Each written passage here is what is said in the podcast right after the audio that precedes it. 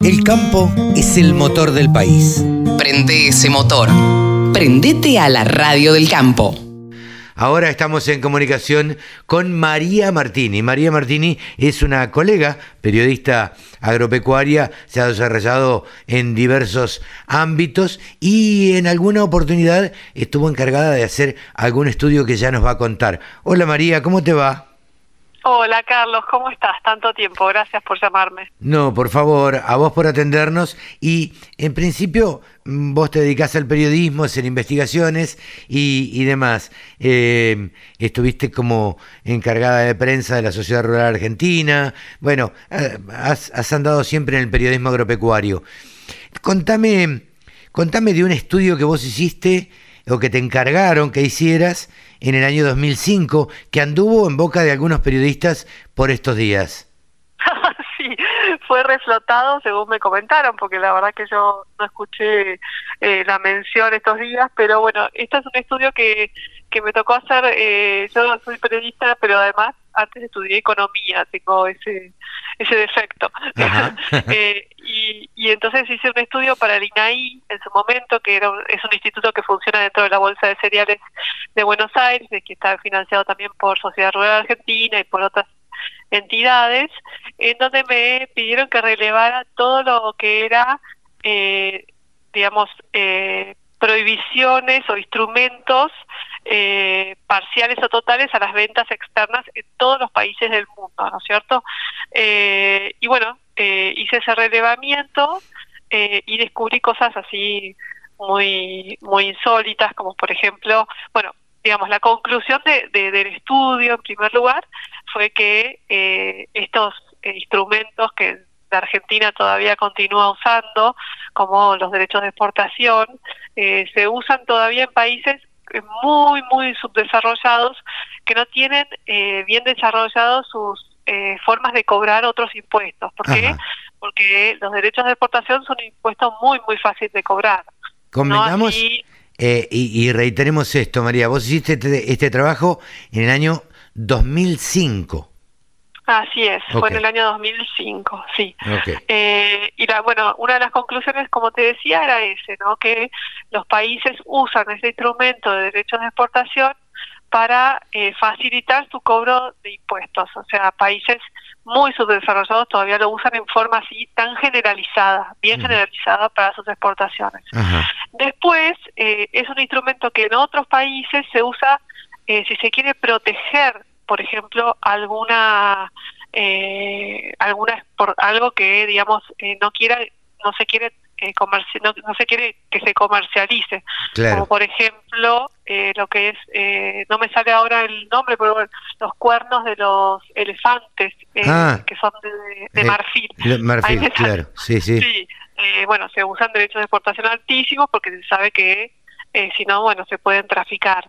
Claro. Y también, por ejemplo, si se quiere desincentivar eh, el consumo de algún, por ejemplo, los cigarrillos en algunos países, uh -huh. pero son usados en países que tienen eh, formas de recaudar y sus sistemas de recaudación bien desarrollados en forma muy, muy puntual y muy esporádica. Claro. Eh, Convengamos que, que no es un, un eh, en países medianamente normales, por lo que vos nos contás, eh, no es algo tan normal este tipo de impuestos y se hace que quede claro como para proteger la exportación de algunos productos que son que están prohibidos por ejemplo. Eh, tal, como, tal como decíamos el marfil eh, y, y, para desincentivar la producción de algunas cosas que se necesitan en, en, en, en la mesa digamos o es fundamental para ese país Claro, e, en, e, en, ese sentido no encontré muchos ejemplos. Básicamente sí encontré ejemplos, eh, digamos, digamos, para empezar, digamos, no había, como te decía, eh, un uso sistemático y durante muchos años eh, y tan abarcativo como en la Argentina de los derechos de exportación. Ni siquiera en países que tienen economías similares a la Argentina, como podría ser Australia, como podría ser Brasil, que dependen mucho de sus exportaciones de commodities, no se usan como en la Argentina. Bueno, Uruguay, tenemos un ejemplo cercano, no usa sí. los derechos de exportación ni limita exportaciones. Sí se limitan en casos puntuales eh, y como te decía, si se quiere proteger alguna especie, como los elefantes, eh, o si se quiere desincentivar, eh, digamos, el, el uso de ciertos bienes como los cigarrillos, por ejemplo. Claro. pero bueno, todo lo contrario a lo que hizo como vos lo mencionabas al principio, un colega nuestro que levantó, digamos, este estudio justamente con, con con las conclusiones contrarias a las del estudio. Fue muy llamativo por eso. Claro, estamos hablando... Estamos hablando del colega Berkovich que eh, seguramente apareció en C5N, esto me parece, eh, porque allí tiene una columna de economía y entiendo, yo tampoco lo vi, obviamente, eh, me llegaron comentarios, pero entiendo que debe haber citado un estudio del año 2005 que habla de muy pocos países por lo que vos nos estás contando, y em, muestra, y lo muestra casi al revés, ¿no es cierto? Claro, sí, fue llamativo cómo dio vuelta las conclusiones del estudio que yo había hecho, por eso a mí me llamó tanto la atención, porque digamos, las conclusiones eran estas que yo te estaba diciendo y cuando lo mencionaron este año, ahora hace poquitos días en C5N, lo mencionaban como de, una, de alguna forma como un elemento para justificar eh, el hecho de que la Argentina pusiera o aumentara o eh, tuviera todavía retenciones, que es algo que no es común en el mundo, no es algo común en las economías eh, mundiales, como te estaba diciendo. Eh, sí, mira, a mí me ha tocado viajar en este último tiempo eh, y, hablar con algunos ministros de Agricultura y demás, o gente relacionada al agro de otros países, y, y la verdad es que cuando uno le quiere explicar que eh, que en la Argentina se le cobra, se le cobran retenciones al productor agropecuario directa o indirectamente, medio como que no lo entienden, porque ellos te cuentan que ellos incentivan, o, lo que cuentan es el incentivo que le dan a los productores.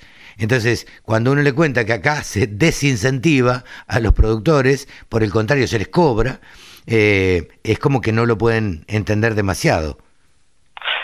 Tal cual, y además, bueno, con ese famosísimo argumento del valor agregado, de exportar valor agregado, que, bueno, ningún país eh, desincentiva a un sector de la producción para incentivar a otro sector de la producción.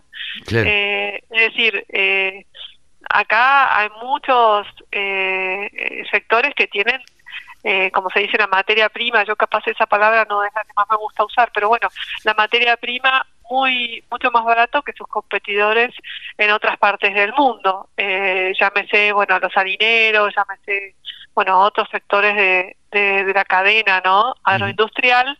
Eh, que bueno, en otros países no sucede que tengan que pisarle el piso, el precio para que puedan ser supuestamente competitivos o eh, ese famoso argumento de la mesa de los argentinos, cuando todos sabemos que lo que tenemos que hacer es producir más y que las retenciones son justamente un incentivo para producir menos. Sí, absolutamente. Eh, eh, desincentiva. Yo la verdad que no puedo creer y creo que el ministro Domínguez, de lo cual de esto que voy a decir me hago cargo, no te quiero involucrar, pero la última conferencia de prensa que dio, que la dio un sábado, después de que hablara el viernes el presidente de la Nación, eh, yo lo noté nervioso, lo noté hasta poco convencido de lo que decía.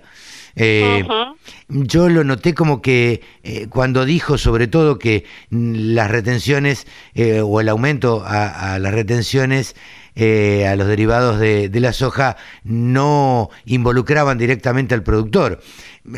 Digo, me extraña que un tipo del interior, que de Chacabuco, que conoce el oh. campo, que ya fue ministro en alguna otra oportunidad, eh, diga una barbaridad así, porque sabido es que los exportadores van a reflejar esa, esa quita que les van a hacer a ellos, se la van a reflejar en el precio. Esto es, obviamente, está más claro y este que todo. Eh, hablando eh, con, después, perdón, eh, eh, Carlos, hay, hay otros ejemplos que son en Argentina son bastante llamativos y que ni siquiera se pudieron, digamos, desbancar ni en del menemismo, que te acordás que se sacaron todas las retenciones de un saque. eh, bueno, hay nichos que continúan eh, teniendo este beneficio de las retenciones en su materia prima, como por ejemplo el sector de los de los cueros, ¿no es cierto? De, Ah, los mira. cueros curtidos. Eh, sí, sí, que es realmente llamativo porque tampoco se lo sacó el gobierno eh, de Macri, eh, que tienen el cuero crudo eh, con una retención, con lo cual, eh, bueno, tienen muchísimo más barata la materia prima eh, que sus competidores en el exterior y no hay forma, no hay forma, digamos, de son, eh, bueno, muy poquitas las curtiembres en Argentina, ya sabemos cómo es el mercado, eh, y bueno, esos son eh, como nichos que llaman la atención que sigan existiendo. Sí, sí, sí, justo nombraste el mercado de los cueros, eh, un mercado eh, absolutamente concentrado, prácticamente en, en dos empresas. eh. Y digo, se han hecho todo tipo de, de experimentos. Vos sabés que yo estoy medianamente cerca de los frigoríficos. Y digo, el caso de, el caso de Matievich, por ejemplo, que en alguna oportunidad se puso a, a guardar cueros este, salados y al final los tuvo que terminar tirando porque la verdad que el cuero no, no valía nada como su producto.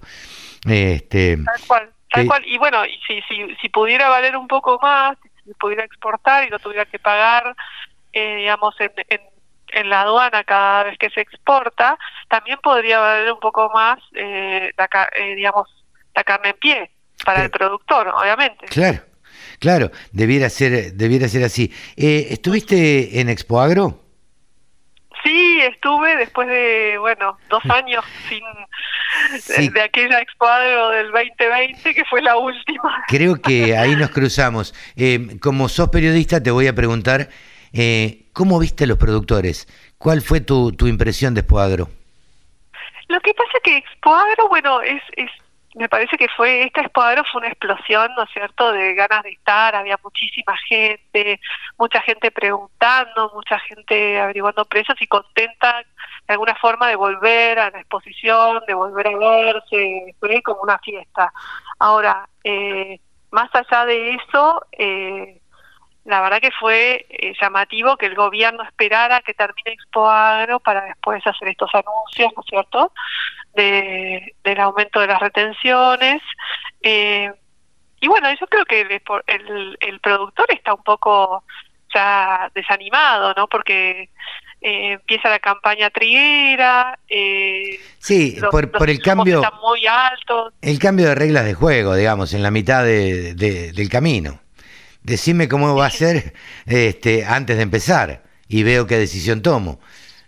Exactamente, exactamente. Y de alguna forma uno eh, lo que siente, ¿no? Es que, la, digamos, uno, eh, digamos, al productor de alguna forma lo culpan por una cuestión que no es responsabilidad del productor. Es decir, la inflación eh, la sufre el productor igual que, que, que todos la sufrimos, digamos, cuando vamos al supermercado. Este, y, y bueno, eh, te, te trastoca absolutamente todo, más a veces para el productor ganadero que vende dos veces al año, vos pensás que, eh, no sé, un productor que hace terneros, los vende marzo, abril, vende sus terneros, después vende su vaca de rechazo y con eso tiene que vivir todo el año. Sí, Y es plata que se le va deshaciendo en la mano, es decir, No, no. es como agua entre los dedos. Si no la, si no la invierte, eh, cuando, cuando llega fin de año tiene la mitad de plata. Pero bueno, Es así. eh, quería, quería tener esta opinión, quería tener, eh, nada, eh, solidarizarme con, con este, con este, sí, con este, no sé si robo, no sé si, si mal uso. eh, a mí me, me da mucha bronca cuando un colega a otro colega, eh, primero, o le saca información, se la publica y no cita las fuentes, o o las utiliza mal. Digo, hay dos cosas que o las utiliza a favor suyo, pero al revés, digamos, para Sí, defender. fue como un poco más que una picardía, ¿no? Porque Claro. de alguna forma uno sintió que fue adrede para defender una posición y esto de que, bueno, cuando yo iba a la Facultad de Economía, me acuerdo que había un profesor que me decía que a las estadísticas había que eh, acogotarlas hasta que confiesen. y porque bueno, con las estadísticas se pueden decir muchas cosas, ¿no? Pero esto era algo muy concreto y que está escrito en un en un documento, ¿no? Llama la atención que hayan sacado justamente la conclusión contraria. Claro. Sí, sí, sí, justo la utilizó para lo contrario de- lo que vos habías querido decir. Pero bueno, suele, suele pasar cuando se quiere desinformar. María, Te mando un beso muy grande y un beso a tu gorda. Y nada, nos estaremos viendo en cualquier momento. Dale, Carlos, muchísimas gracias por llamar y por este espacio. ¿eh? María Martini, periodista agropecuaria, en los micrófonos de la Radio del Campo. Sumate. Entre todos hacemos la mejor radio, la Radio del Campo.